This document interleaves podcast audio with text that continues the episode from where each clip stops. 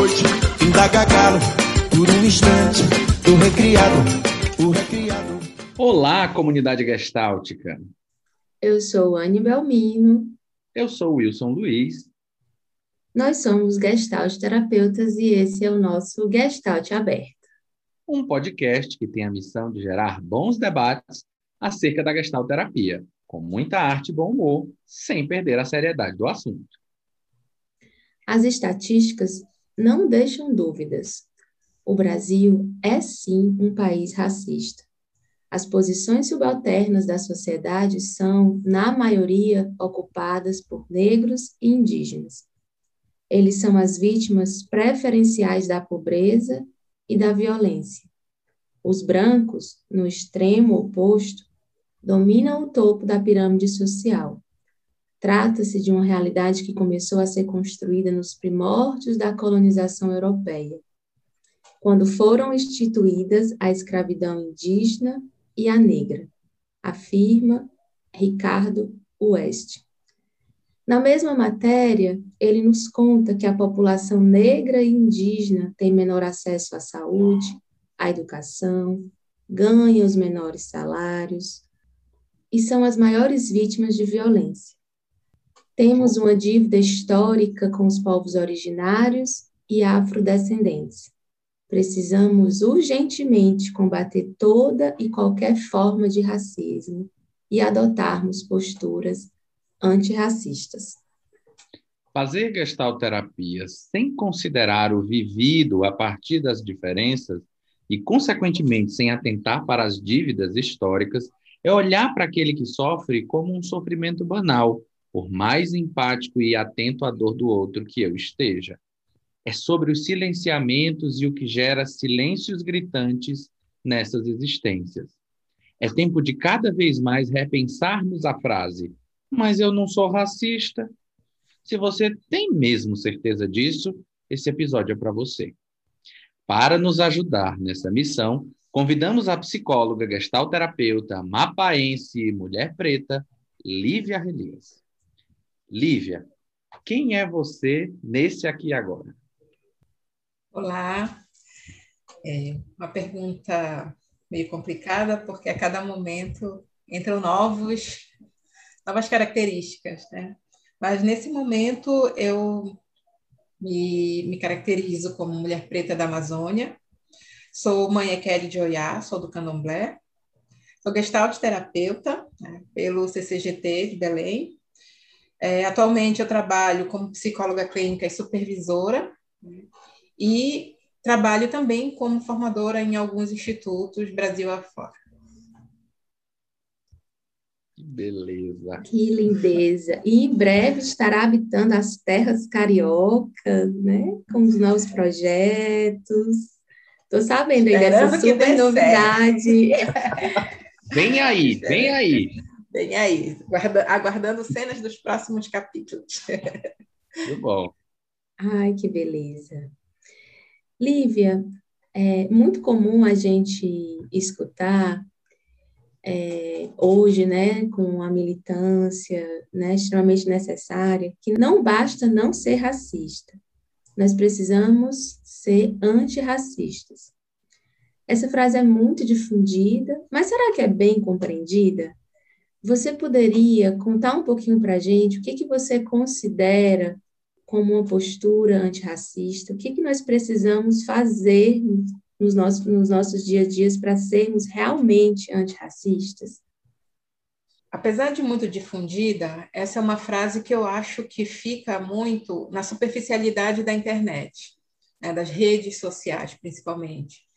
Porque a questão do racismo ela é discutida há muito tempo, né, aqui no Brasil.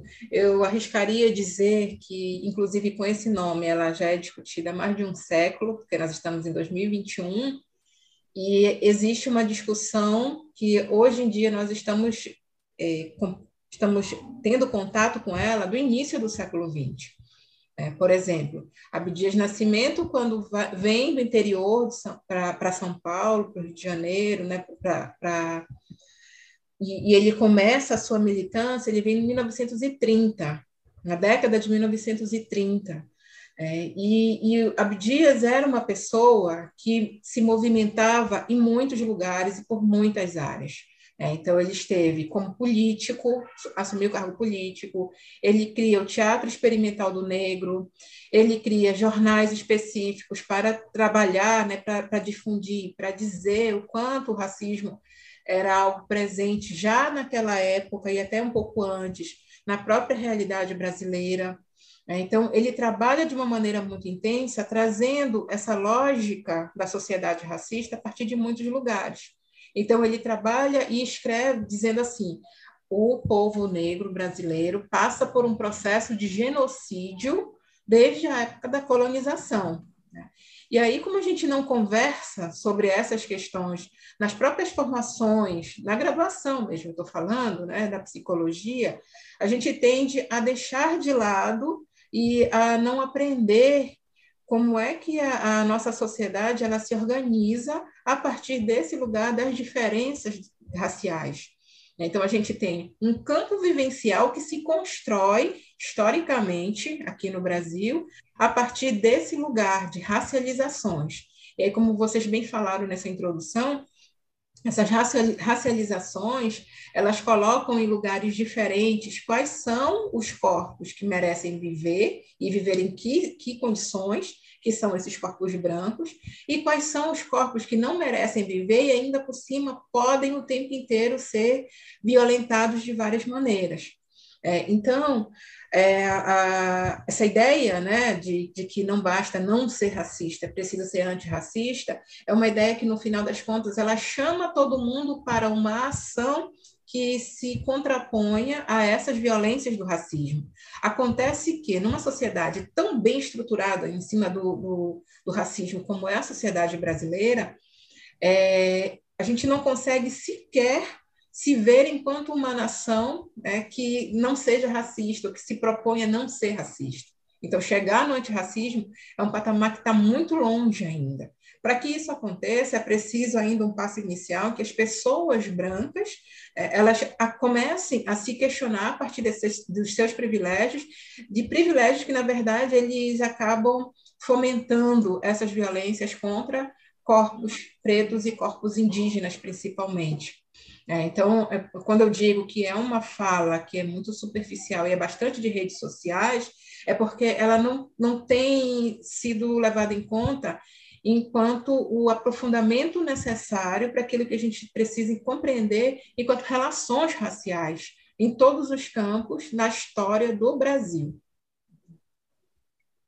É, enquanto você estava falando, né, e aí eu fiquei pensando nesse lugar é, do privilégio, nesse lugar de que muitas vezes, como você mesmo disse, é, a gente não para para pensar.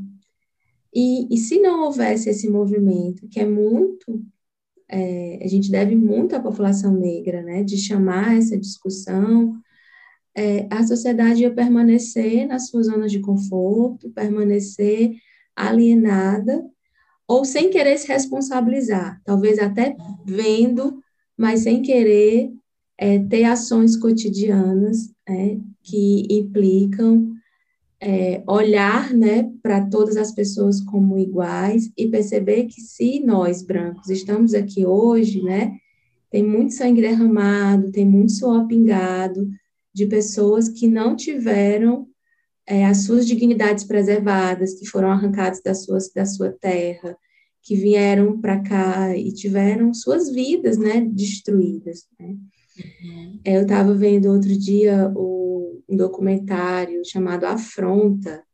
São vários artistas que falam né, sobre essa questão, e um deles, um, um, um músico do Baiana System, falando que era muito forte para ele quando ele conseguia se conectar com a música que estava tocando lá do outro lado do mundo e que essa música era uma música que ele que ele reconhecia e que ele já tinha feito acordes, né? Assim, então a diáspora aconteceu, né?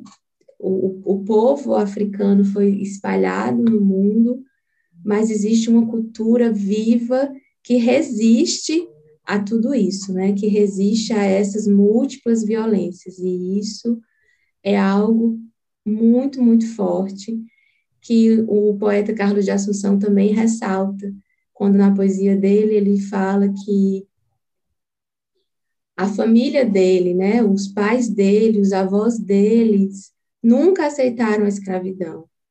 Que os uhum. negros, eles não eram, é, assim, suaves, né, não eram dóceis, que, que havia e ainda há uma resistência muito grande. Então, acho que nós, brancos, a gente precisa é, assumir mesmo, se responsabilizar por tudo que os nossos ancestrais fizeram, né? Se a gente está aqui hoje, se a gente vive nessa sociedade, a mudança ela precisa partir de todos nós e não ser uma luta isolada da população negra, da população indígena, enfim. É que, na verdade, a luta das pessoas negras, ela não vem de hoje, ela não é recente. É uma luta, inclusive, contra a própria colonização. É, então, por exemplo, quando a gente conta a história da, da população negra que foi escravizada a partir de uma ótica preta, é, a gente tem agora as histórias contadas, por exemplo, de rainhas e de reis que se deixaram capturar no continente africano para vir ao Brasil saber aonde é que seu povo estava sendo levado e que condições de vida isso estava acontecendo. Aí a gente tem a história do zumbi, da avó do zumbi, a gente tem a história da rainha Nzinga, é, e aí a gente tem também aqui a construção de outras pessoas, tanto, tanto mulheres quanto homens, pessoas pretas que lutaram desde a época da colonização contra esse sistema escravista. A gente tem organizações de pessoas pretas que pouco são vistas. Mas quando a gente olha para as cidades históricas brasileiras, como, por exemplo, Salvador, é, Rio de Janeiro, São Paulo, várias cidades de Minas Gerais, a gente tem também Belém, é, provavelmente deve ter também na região de Recife, Recife Olinda. É, a gente tem as Irmandades Pretas. O que, que eram as Irmandades Pretas? Eram pessoas pretas escravizadas que trabalhavam como escravos de ganho e conseguiam juntar um dinheiro para além daquele que davam né, para os seus senhores, elas conseguiam juntar algum dinheiro para comprar sua alforria, se, se organizavam nessas irmandades pretas cristãs, católicas, e a partir dali construíam dignidade de morte, porque as pessoas pretas na época da escravidão elas não tinham uh, o direito a sepultamento, elas construíam formas de, de escolarização né, das crianças, dos adolescentes e mesmo das pessoas adultas, porque sempre entenderam que a educação era uma das, um dos grandes meios de emancipação, da saída desse lugar, né, dessa, dessa escravização. É, tem uma história muito interessante em Salvador, na Sociedade Nossa Senhora dos Desvalidos, né, que ela é anterior, inclusive, à Sociedade dos Homens Pretos de lá. É, então, na sociedade dos desvalidos, ela, ela funcionava como aquilo que a gente pensa hoje, enquanto, por exemplo, a proposta da Caixa Econômica, porque as pessoas pretas que conseguiam um mínimo de recurso, elas guardavam nessa sociedade, é, e, e, essa era uma sociedade que lutava pelos direitos dessas pessoas escravizadas, das pessoas velhas, por exemplo, escravizadas, que não tinham mais serventia né, para os senhores de escravos, e elas eram cuidadas por essas pessoas dentro dessa sociedade. Então, a gente tem uma dignidade de vida que se mantém até hoje, justamente porque a própria população preta se organiza. O que, que são os quilombos, por exemplo? Quilombos rurais, quilombos urbanos, as ideias de aquilombamento em todas as instituições de educação, é, a juventude entrando com muita força nas universidades públicas, é, essa juventude acaba se organizando também em coletivos, são aquilombamentos. Então, essas práticas, elas estão presentes desde sempre e elas não são construídas de maneira igual por todo o país. Elas consideram as especificidades de cada território. É, então, o povo preto sempre lutou contra a escravização. Acontece que a, a história oficial ela é contada por quem? E escrita por quem? Por vozes e por mãos brancas. Então, como é que ela vai ser contada? Vai ser contada a partir de uma perspectiva de que a população preta nunca lutou contra a escravidão, se deixou escravidar, é indolente. Então, a, aparece nos livros didáticos como muito servil, né? a postura do corpo é muito de rebaixamento.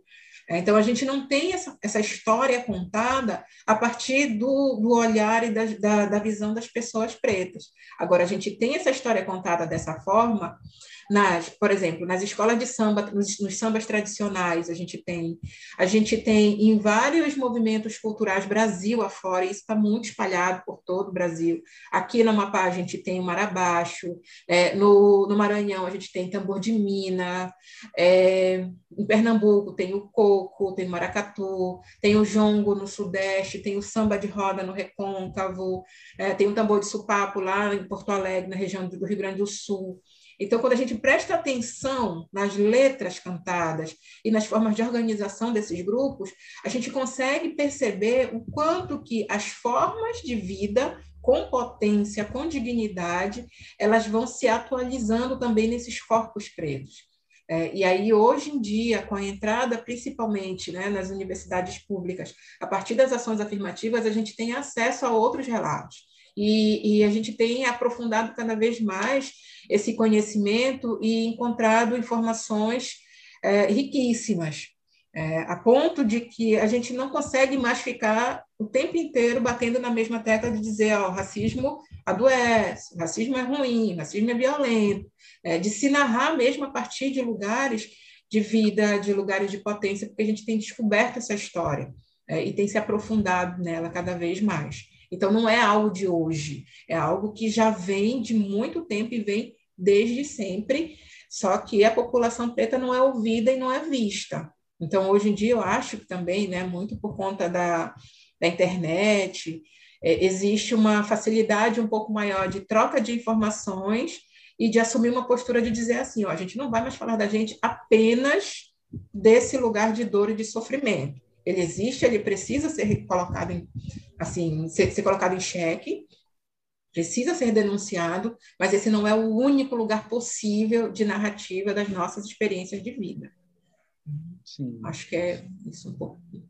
Sim, sim, faz muito sentido, Lívia. Você vai falando e vai, de fato, chegando muita, muita coisa, né? Porque, claro, eu falo aqui do meu lugar de homem cis, branco, de hoje cada vez mais ouvir sobre isso. Né? E nós, em tese, temos uma formação idêntica, somos psicólogos, né? mas o seu lugar como mulher negra naturalmente te convoca para esse olhar. Então, é, é se narrar, é falar de si, né? E nisso eu, resgato aqui uma fala da Lélia Gonzalez, né? Que fala de que se tornar negro ainda é um processo, né? Não é simplesmente carregar melanina no corpo, é uma identidade, né? É um movimento de se reconhecer. Como é se reconhecer negro, Lívia, no Brasil? Eu acho que essa é uma experiência que ela é única, e ela é irrepetível para cada pessoa. Existem alguns relatos de que é uma experiência extremamente dolorosa. E realmente, muitas pessoas negras, elas acabam vivendo essa dor né, de muitas formas diferentes. Mas no meu caso específico, não foi uma experiência dolorosa, pelo contrário, foi uma experiência extremamente amorosa e afetuosa, porque aconteceu a partir de colegas da psicologia, pessoas pretas, é, e de algumas pessoas do movimento negro da cidade de Castanhal, quando eu morava, onde eu morava na época, né, lá, em, lá no Pará. E, e, foi assim, foi aconteceu naturalmente, as pessoas me dizendo, ó, oh, a gente que é preta, a gente tem que estar junto. Tá? Mas esse estar junto era um, um estar junto de, de conversar sobre o que, que é ser uma pessoa preta, conhecer as literaturas, estar junto dentro do, dos movimentos, é, de movimento político, de movimento cultural, é, e, e, a partir disso eu fui vivenciando essa experiência de me reconhecer enquanto uma mulher preta da Amazônia com origem quilombola, é porque meus pais são quilombolas, nascidos né, em quilombo. e criados em Quilombo. Então, foi uma, foi uma experiência assim, muito, muito legal, né? porque eu pude entrar me reconhecendo nesse lugar e, ao mesmo tempo, já trabalhando no sentido de, de trazer outras pessoas e de acolher outras pessoas pretas também para esse lugar. É, e não foi um lugar de, de, reconhecimento apenas de luta política, no sentido de ir para a rua, da militância. É, foi construção da psicologia e, ao mesmo tempo, a vivência dentro do, do, do movimento negro, é, tocando tambor, é, dançando carimbó lá no Pará, construindo a Baiomi, que eu adoro, as bonequinhas, né, de, só de, de, de nó, feita de malha preta e só de nó, que tem uma história incrível. Então, a minha experiência foi muito única e foi a partir desse lugar do acolhimento, do afeto. Eu não tive nenhum problema, por exemplo, com transição capilar. É, inclusive, foi muito legal a minha transição, porque o, o, a pessoa do movimento negro que fazia as tranças no cabelo fazia verdadeiras obras de arte. E sempre me chamava: oh, vai ter oficina, não sei onde, eu preciso de alguém para trançar o cabelo, para mostrar como é. E eu sempre ia. Então, foi muito tranquilo para mim. Por isso que uhum. hoje eu consigo falar muito mais e, e, eu tenho pontuado, né, nas minhas falas e nas minhas experiências a partir desse lugar.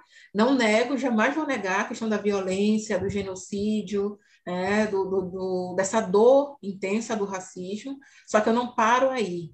É, porque como a gente vive numa sociedade que é racializada, para que a gente, pessoas pretas, possamos, para que nós, pessoas pretas, possamos sair desse lugar de o tempo inteiro ser visto como vítima, como coitadinho, como aquele que precisa do branco salvador, a gente precisa ter fortalecido também o conhecimento a respeito de quem nós somos. E isso também é uma forma de confrontar o racismo. É uma forma muito potente, inclusive, de confrontar o racismo, que ajuda a gente a identificar quais são os lugares onde eu quero estar e onde eu consigo estar, quais são as relações que eu consigo sustentar, né? porque a gente começa a ter esse fortalecimento de um lugar existencial que nos é negado desde sempre.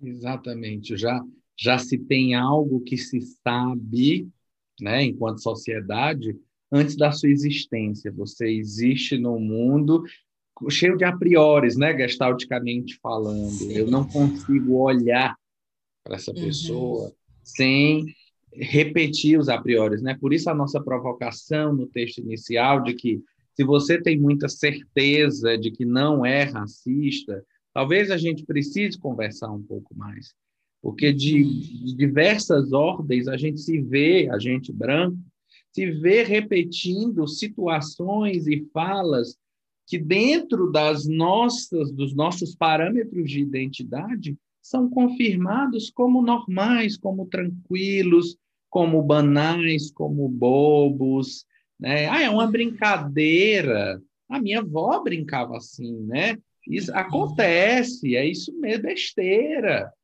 Né? O quanto dociliza essa dimensão do racismo silencioso, né? E que evoca uma série de situações de sofrimento, né, Lívia? E, e que, ao mesmo tempo, enquanto falo disso, me conecto fortemente com a sua fala que diz: não é só de dor, e a gente existe para além disso, né? É uma existência potente. O quanto você vai narrando para mim jeitos da gente acessar é, essa história a partir da arte, né? Você foi falando o tempo inteiro de arte para a gente, né? O quanto a história negra está contada num samba, em diversos outros lugares que dizem isso, né? Assim, não, calma, a gente não é vítima, a gente não precisa do branco salvador, uhum. né? E foi uma, uma, discussão, inclusive, que eu e o Anne tivemos sobre isso, né? Assim, como é para a gente fazer um episódio desse modo, sem parecer que a gente está querendo ser legal com a Lívia e querendo dar um espaço para a Lívia. Está querendo uhum. dizer, ser bacana e dizer assim: olha, a gente é legal. Será que a gente não está repetindo, de algum modo, uh, aquele movimento instagramável do George Floyd e que tinha e tem, óbvio, uma importância muito grande, mas que foi se tornando um movimento ali no fim dessa história, né? De, olha, eu sou legal, eu botei uma tela preta no meu Instagram e eu apoio, tá? Eu não quero. hashtag, não sei o quê. É. Isso, uhum. isso. Então, assim, foi uma discussão que a gente fez eu, e assim, a gente chegou à conclusão de que, opa, o episódio antes de acontecer, ele já está tendo a sua importância, pelo menos para nós dois, para a gente entender essa posição, né? Como é que você escuta isso, Lívia? Quando tu fala, eu só lembro assim, o quanto a gestalterapia ainda precisa se debruçar sobre os estudos a respeito de branquitude, que tem bastante coisa, tá? Uhum. Tem é, material por exemplo, tem um livro chamado Psicologia Social do Racismo, é, da, da Cida Bento, e eu esqueço o nome dela, da, da, da outra autora. Mas nesse, nesse livro, é, elas descrevem o que, que é, é o que, que é o, a, a branquitude, o branqueamento, e, e, é um livro que inicialmente coloca essa discussão das relações raciais a partir desse lugar das vivências das pessoas brancas e do branqueamento das pessoas pretas. E talvez né, aquilo que a gente ainda precisa começar a discutir na gestalt terapia possa ter, ter uma, o início, um gatilho a partir dali. E a gente tem um livro mais recente ainda, sobre de 2018, se eu não me engano, 2019, que é sobre branquitude, é, é, organizado pelo, pelo Lourenço Cardoso. A gente tem ali a Weiner Schuckmann falando muito sobre branquitude.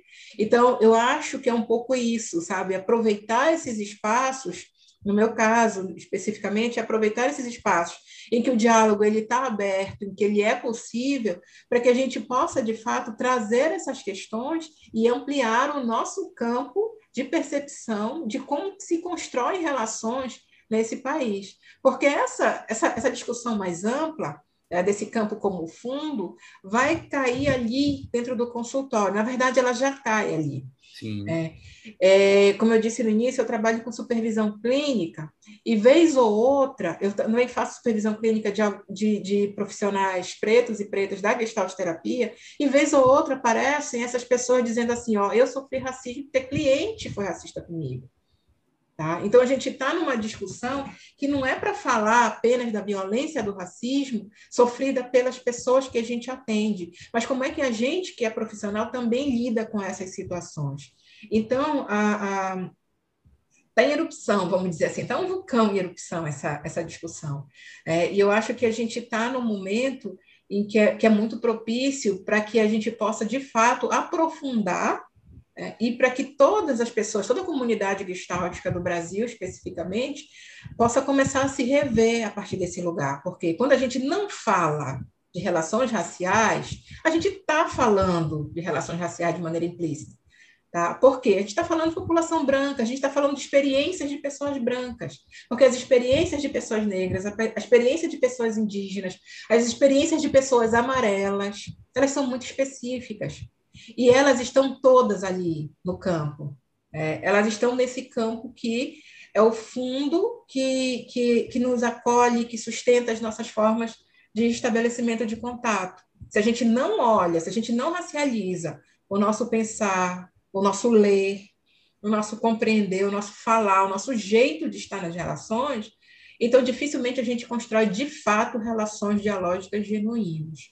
A gente constrói, na verdade, são monólogos, porque eu vou olhar para outra pessoa a partir da minha perspectiva teórica, que é uma perspectiva branca. Isso a gente já vem discutindo há algum tempo, tem começado a aparecer cada vez mais produções na Gestalt terapia e relações raciais que vem dizendo isso, ó, é preciso racializar com urgência.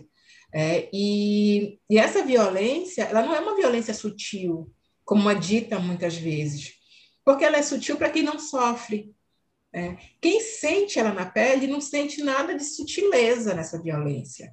Então não dá para continuar afirmando que ela é sutil, porque ela não é. Não é uma violência escondida. É, ela é uma violência muito explícita. E no atual momento em que a gente vive, ela está mais explícita ainda. É, então, uh, isso tudo leva a gente para esse lugar de, de necessária e urgente revisão de como é que a gente faz a leitura do nosso campo vivencial. Se as relações se estabelecem no campo, então como é que a gente compreende esse campo? É, quais são as teorias de base, tanto da psicologia, da gestalterapia, quanto quanto outras, né?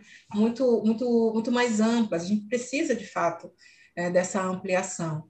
E é muito isso que a gente tem feito. A gente, nós, nós, pessoas pretas, a gente tem feito bastante esse exercício. Então, a gente lê antropologia, a gente lê sociologia. Mais recentemente, a gente tem se debruçado muito nas leituras de filosofias africanas para entender esse modo preto de estar no mundo, de se construir enquanto Brasil e entender o que que que permanece como permanece enquanto influência de África nas nossas relações aqui dentro do território brasileiro. Isso é dizer de nós, a partir de nós.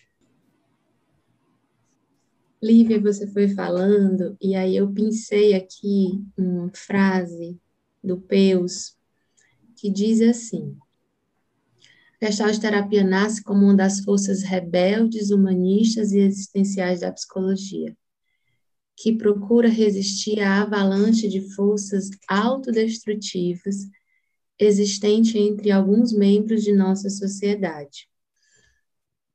É, e eu acrescentaria aqui que as forças não são apenas autodestrutivas, elas são muitas vezes profundamente destrutivas, no sentido de eu né, me reconheço no direito de destruir o outro, né, seja simbolicamente ou seja, concretamente, né?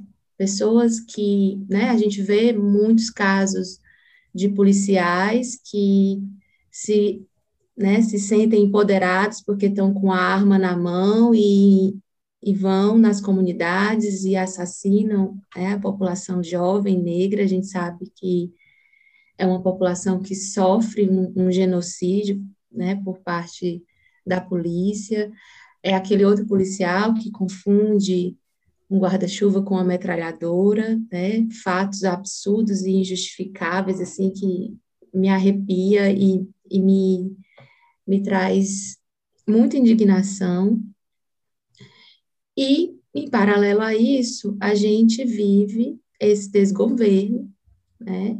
Um genocida no poder, e que foi eleito democraticamente pelo voto. Acho que isso a gente não pode esquecer. Né? O Bolsonaro ele está lá porque a maior parte da população, pelo menos a, a maior parte da população que votou, ou que quis né, exercer essa cidadania, uhum. é, permitiu que ele estivesse lá. Isso é o retrato de um Brasil, né, um Brasil que é cheio de ódio, né, que não reconhece a diferença, que quer destruir a diferença. Uhum. É, quais são os caminhos possíveis, né? O que, que você tem refletido sobre isso? Os caminhos possíveis para a gente fazer diferente no micro, né, enquanto gestalt terapeutas, e no macro, enquanto cidadãos no mundo que ocupa espaços coletivos e tal. Uhum. É, eu vou começar de trás para frente, tá? Sobre os caminhos possíveis. Me lembrou, me remeteu diretamente uma fala, eu não vou lembrar exatamente como é, né? Mas uma fala da Laura, da Laura Pierce, quando ela falava a respeito do, do porquê que ela não, ela respondia para alguém, por que que ela não fazia ativismo político? É, e aí ela trazia a experiência dela dentro de consultório como um grande ato político. É, porque fazer um trabalho em que as pessoas possam recuperar a sua criatividade, as suas possibilidades de criação, criação de vida, inclusive, é, é um, grande ato político. Eu acho que no micro esse é, essa é uma ação muito importante e que a gente precisa recuperar enquanto gestalt terapeutas. Tá? Então, a Laura traz isso de maneira muito legal, muito intensa. Eu acho que, que ela, é, ela é um espelho importante sabe? Para que a gente possa se mirar enquanto gestalt terapeutas. No macro, eu acho que a gente precisa aproveitar cada espaço onde a gente está para fazer a nossa voz ecoar, para fazer o nosso corpo aparecer e sempre trazendo é, essa, essa reflexão a respeito das violências estruturais e estruturantes, porque o racismo é uma delas, é, mas a gente tem várias outras é, como a homofobia, como a transfobia, como o capacitismo, é, como as violências de gênero de maneira geral. Tá? Então, a gente precisa aprender a, a, trazer nos nossos diálogos, nas nossas falas, nos nossos corpos, no nosso jeito de estar nas nossas relações e nos espaços que a gente alcança, é, confrontando mesmo todas essas violências. Né? E aí tu falou uma coisa muito importante, é, sobre a eleição. Eu concordo contigo, porque realmente foi isso. É, a gente tem um genocida no poder porque ele foi eleito pela maioria das pessoas que votaram naquela eleição. Só que a gente precisa levar em consideração que, enquanto projeto político de nação, o Brasil ele é construído em cima de racismo, em cima de machismo, em cima de transfobia, de homofobia, de capacitismo. Tá? Então, esse caráter ideológico dessas experiências também precisa ser olhado com muita cautela e com muito refinamento por nós, que temos acesso às informações. A gente precisa compreender que é, não é à toa que acontece, por exemplo, de uma, uma pessoa, sei lá, de um cara que espanca a mulher, bota o vídeo no, no, no Instagram é, e aí ele ganha sei lá quantos mil seguidores. Isso é caráter ideológico dessa violência. Tá? A gente precisa entender isso, que ideologicamente falando, a gente tem um país que se constrói em cima dessas violências. Né? E essas violências todas, elas, elas se reforçam, elas são passadas adiante a partir dos mecanismos ideológicos, das institui instituições ideológicas, que são. É, a gente precisa falar da igreja, né, das igrejas cristãs, e eu vou falar de maneira muito genérica, óbvio tem alguns posicionamentos cristãos que conseguem se colocar contrários a essas formas de violência, mas de maneira muito muito ferrenha. A gente ainda tem isso muito presente. Não sei se foi ontem, se foi hoje, né? Foi esses dias agora que o próprio Bolsonaro disse que no STF colocaria lá um juiz que era para rezar o Pai Nosso uma vez por semana. Isso não é de uma instituição democrática. Né? A gente tem a, a, a educação formal, então não é à toa que a educação pública em todos os níveis, desde a infância até pós-graduação, ela sofre cortes o tempo inteiro, ela é o tempo inteiro ameaçada e ela é o tempo inteiro violentada, porque é preciso produzir mão de obra desqualificada para manter essas violências como elas estão postas. E a gente tem as mídias, é, as grandes mídias, tanto as, as mídias abertas, quanto a, a, internet, a maneira como ela se organiza e, qual é o conteúdo que chega com muito mais facilidade. Isso tudo é produção de ideologia. Tá? Então, quando a gente consegue colocar as nossas vozes e os nossos corpos e os nossos jeitos de estar no mundo contrários a essa ideologia, a gente já está fazendo um movimento macro também. É, então, ah, mas o alcance é pequeno a gente alcança 10 pessoas, essas 10 pessoas começam a pensar, elas, cada uma delas alcança outras 10. É pequeno, mas é movimento, é movimento de criação. É, eu acho que é isso também que a gente precisa levar em consideração quando, e puxo o gancho para a tua outra fala, né, que, da questão da, da destruição. Quem é que provoca a destruição? A partir de que viés esse, essa destruição está posta? É, os povos indígenas estão dizendo isso o tempo inteiro. É, quem provoca essa destruição é o movimento colonial, é o, o, pensamento, a organização colonial, que é o grande, a grande forma de estruturar a sociedade a partir das violências. Por que, que povo preto e povo indígena está vivo até hoje? Porque não vive a partir da destruição, mas vive a partir da criação de possibilidades de vida digna. Aí eu volto para aquilo que eu disse anteriormente é, na construção dos quilombos, na, nas, nas, nas, irmandades pretas, inclusive utilizando o cristianismo para manter viva as sua própria, suas próprias formas de espiritualidade é, e de cuidado entre si, cuidado com a vida, ao nascimento, das infâncias, e cuidado com a morte, a velhice e o final da vida com o sepultamento. É, então, quem provoca a destruição, quem funciona a partir da destruição, é justamente a população ou a grande ideia né, branca que constrói e que mantém a sociedade. Quando a gente propõe novas formas de vida, a gente está propondo formas de vida que são a partir da construção, né, da, da, da, criatividade, do novo, da novidade. E o interessante é que população preta e população indígena constroem de forma naturalmente inclusiva. A gente não olha para a raça. Tradicionalmente, por exemplo, é, quando a gente está estudando filosofia africana e as sociedades antigas africanas, a gente está vendo que a ideia de gênero sequer existia. Na língua iorubá e em línguas tradicionais africanas, não existe essa ideia de gênero. Ah, então, quando a gente vive isso a partir da colonização, a gente também se torna violento em função do branqueamento. Então, tem feministas, né, é, tem pessoas trans, é, feministas também, né, que elas estão fazendo estudos a respeito da presença de pessoas que não fazem parte do gênero binário em, em sociedades antigas africanas. A gente está descobrindo muita coisa. Tá? Tem muito ainda a ser descoberto. E essa descoberta só vem quando a gente começa a ouvir essas outras vozes. E aí o, o Samba da Mangueira, né, de 2018, ele é fantástico nesse, nesse sentido. Brasil chegou a vez de ouvir as Marias, Maís, Marielles, Malês. Tá? Tem muito mais a ser dito, tem muito mais a ser ouvido, tem muito mais a ser mostrado e a ser visto.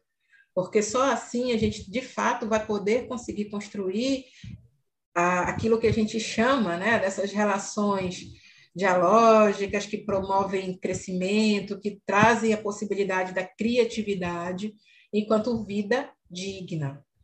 Mas a gente precisa questionar isso que está posto, porque o que está posto é muito violento. Uhum. Não é aquilo que, que pode, de fato, é, guiar as nossas formas de ser e de estar no mundo, inclusive nas relações clínicas. Eu penso, é, Lívia, que te escutando, eu compreendo melhor o que a Lélia Gonzalez diz nessa frase dela, a gente nasce preta, mulata, parda, marrom, roxinha, dentre outras. Mas tornar-se negra é uma conquista. É, te escutando, é, eu, eu percebo com profundidade o quanto que é importante e o quanto que eu não imaginava, né, a dimensão dessa conquista para você e para tantas outras pessoas, né, que passaram por esses processos terríveis, violentos, né, de colonização, de branqueamento, de apagamento. É, então, é, eu, eu quero inclusive te agradecer por essa fala, acho que trouxe muita, muita lucidez para mim, porque conversando com o Wilson, né, a, a gente compartilhou assim, nossa, estou inseguro para esse episódio, né? E essa insegurança nos levou a, a buscar muito material, a ler muita coisa, sabendo que a gente ainda está no comecinho da caminhada. E eu acho que quando você fala, é, ativa, né, atiça essa responsabilidade de todos nós, né, é, buscarmos é, literatura, buscarmos é, estudos, buscarmos teorias, para que a gente realmente possa trazer essa criticidade para a nossa história. Essa criticidade que não, não foi alimentada quando a gente era criança, lá nas aulas de história, geografia, etc. Né? Foram aulas uhum. profundamente alienantes, na verdade. E é de propósito que é alienante. A sensação é de que parece que não contaram tudo para a gente.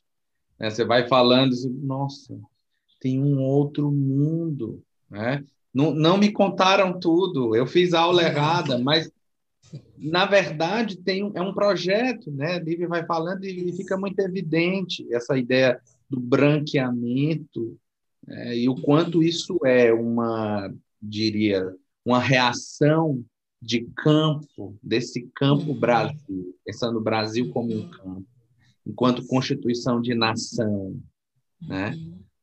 É.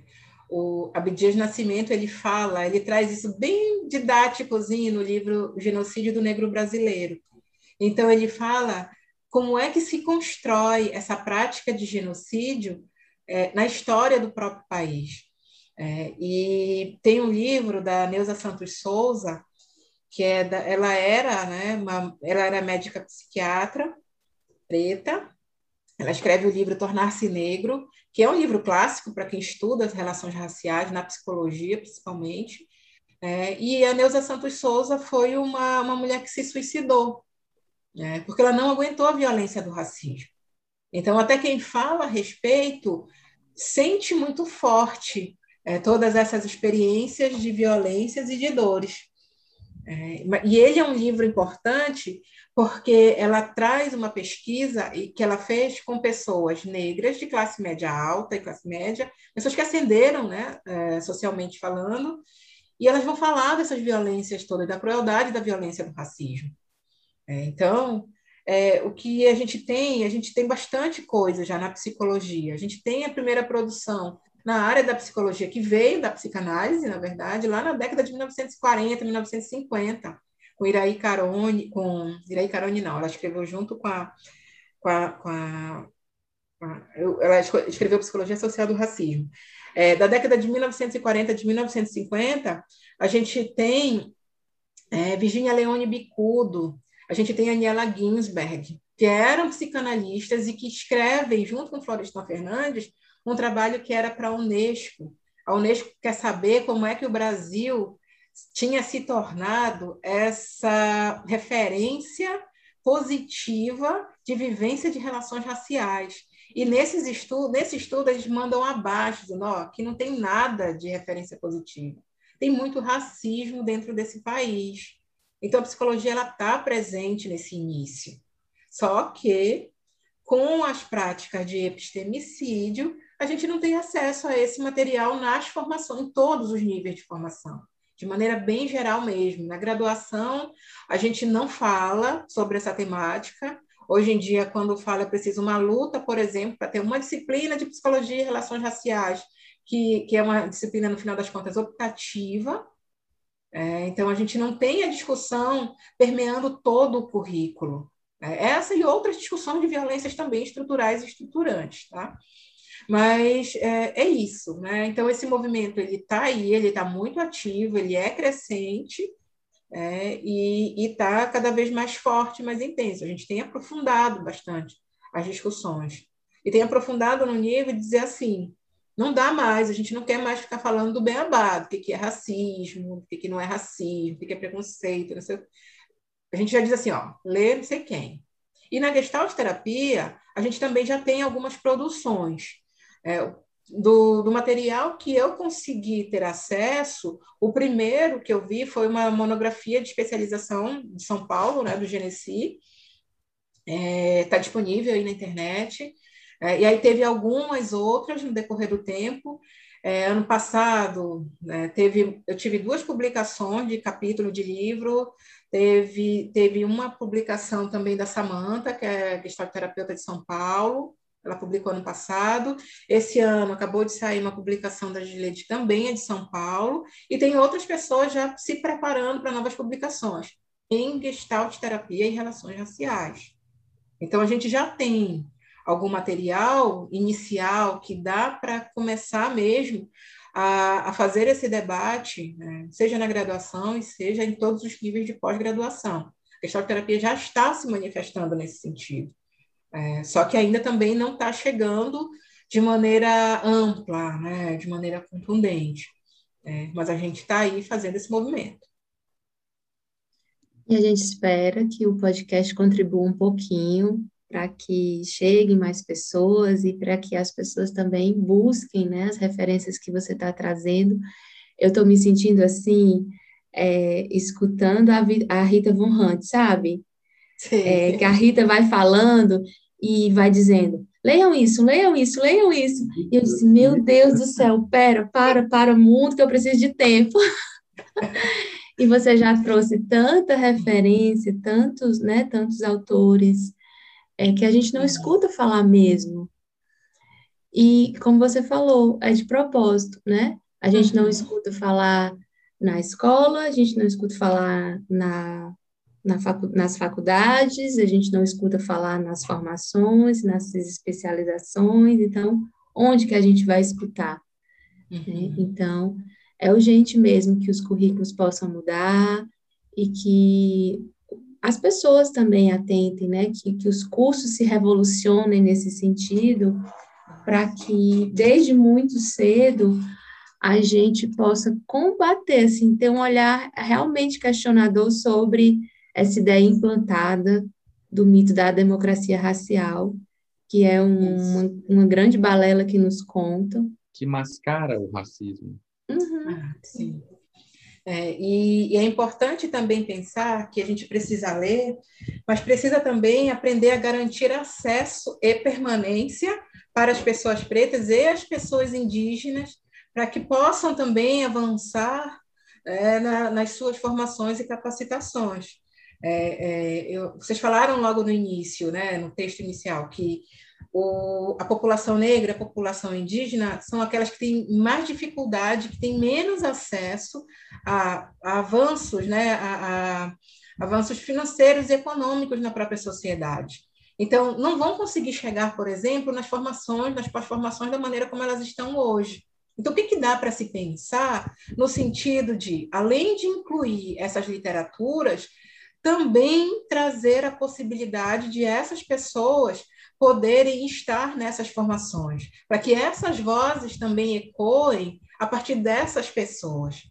É, então, eu acho que esse é um movimento muito importante e muito urgente é, na, na, na, própria, na própria formação né, da, da Gestalt terapia brasileira. Eu acho que a gente tem como é, encampar uma, uma, uma, uma, uma maneira né, de trazer essa discussão, por exemplo, para a América Latina, é, essa discussão das relações raciais, porque a gente tem uma discussão e um diálogo muito forte, muito potente dentro do Brasil. E a gente consegue dialogar com outras pessoas para além de Brasil.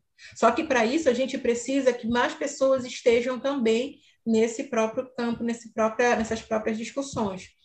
É, então, eu acho que tem, tem bastante movimento necessário, importante, que e já começa devagarzinho a acontecer, mesmo, né? espalhado pelo Brasil.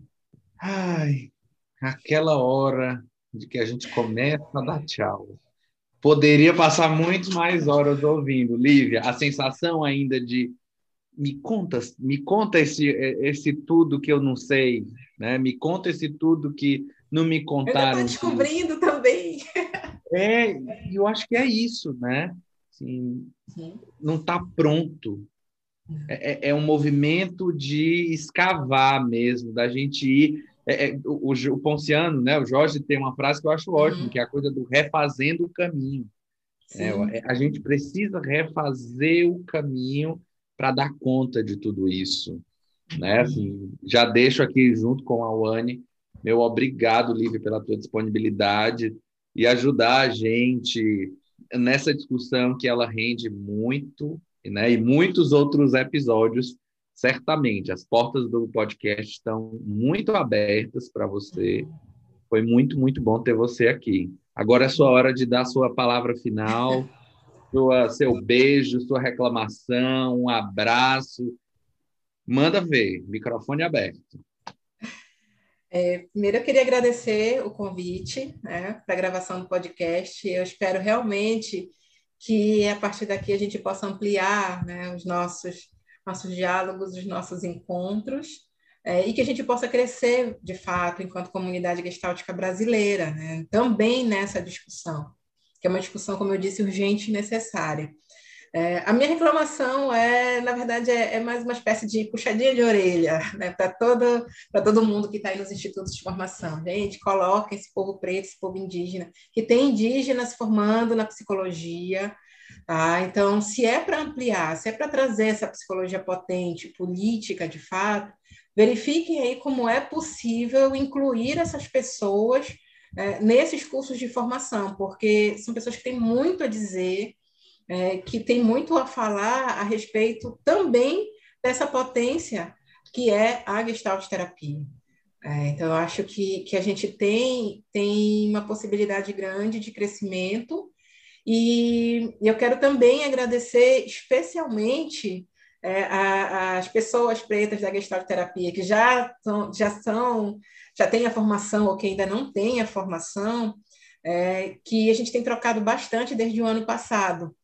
É, e essas trocas têm favorecido também um crescimento muito maior a respeito do que, que a gente quer, enquanto profissionais que tem interesse na gestalt terapia ou que já tem a formação em gestalt terapia, é, nessas nossas formas de trabalhar, de construir metodologias e de construir teorias, reconstruir né, teorias da, na área da gestalt terapia e relações raciais entendendo que a população preta é uma população muito diversa e é uma população que também é, é, é tem uma, uma trajetória que é inclusiva.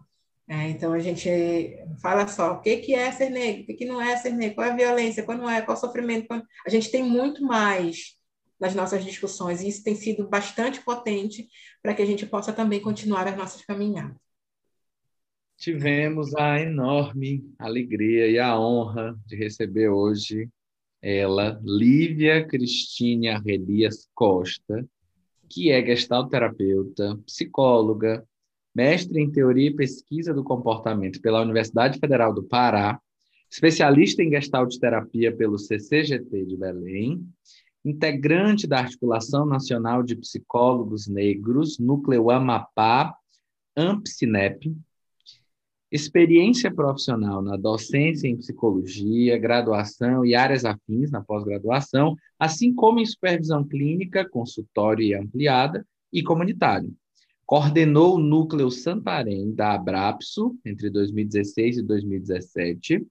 Atualmente trabalha em consultório particular, com atendimentos individuais e grupais a pessoas adultas, crianças, idosos e estudantes universitários também é vice-presidente da Associação Brasileira de Gestalterapia e Abordagem Gestáltica, a nossa ABG, e tem como principais temas e áreas de interesse profissional, assim como produções acadêmicas nessa área, clínica político-afetiva, populações rurais da Amazônia, dissidências clínicas, formação em psicologia e gestalterapia.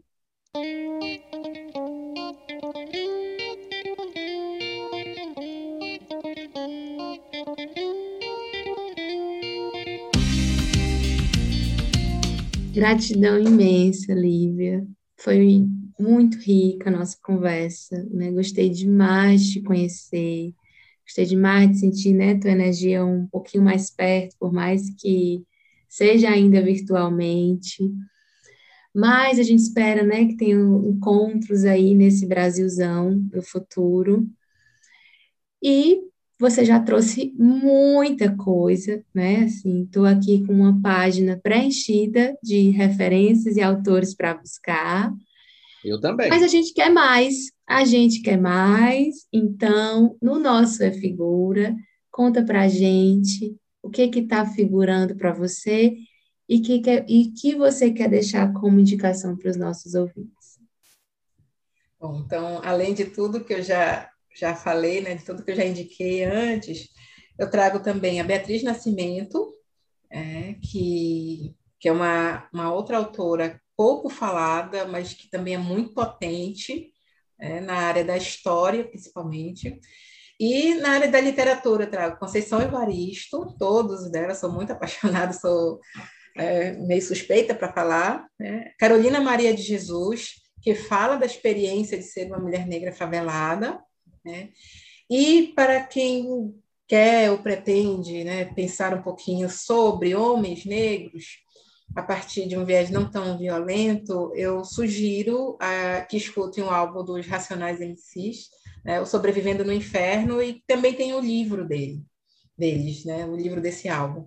É, é um álbum que vale a pena demais, né, essa escuta, porque é, ela traz uma forma desses homens negros falarem de si a partir do olhar para si mesmos. É, então, literatura, arte, música, sempre. É.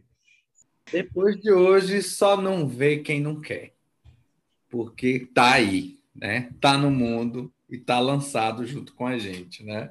Obrigado mais uma vez, Lívia. Que a gente possa se encontrar logo, logo. Tá bom. Agradeço também bastante. Foi muito bom estar aqui com vocês, fazer essa troca. É, e vacina já para todo mundo. Já! E fora Bolsonaro. Fora Bolsonaro. Fora Bolsonaro. E esse podcast tem como criação e concepção o Anne Belmino e o Wilson Luiz. Edição e mixagem de Marcelo Gomes. com música de Matias Lobo. E por aqui nós fechamos mais uma Gestalt. Tchau, tchau e até a próxima. Zanza no barco, zanza na lua cheia, mais, mais, zanza no rio azul, zanza no rio azul. Fechamos. Desencantamos. Muito bom. Aqui na Amazônia a gente não diria que desencantou, não. tá? Como é que é? Porque- é? É porque, assim, encantados, para a gente aqui, para quem é, né, de, das espiritualidades indígenas e, e- e pretas, a, a encantaria é algo que é, é, é muito é muito desse lugar, né, da vivência da espiritualidade. Então a gente não desencanta, é impossível desencantar. A gente convive com os encantados. Uau, que Hum, Então estamos encantados Estamos convivendo. encantados. Isso, convivendo com os encantados. Na encantaria.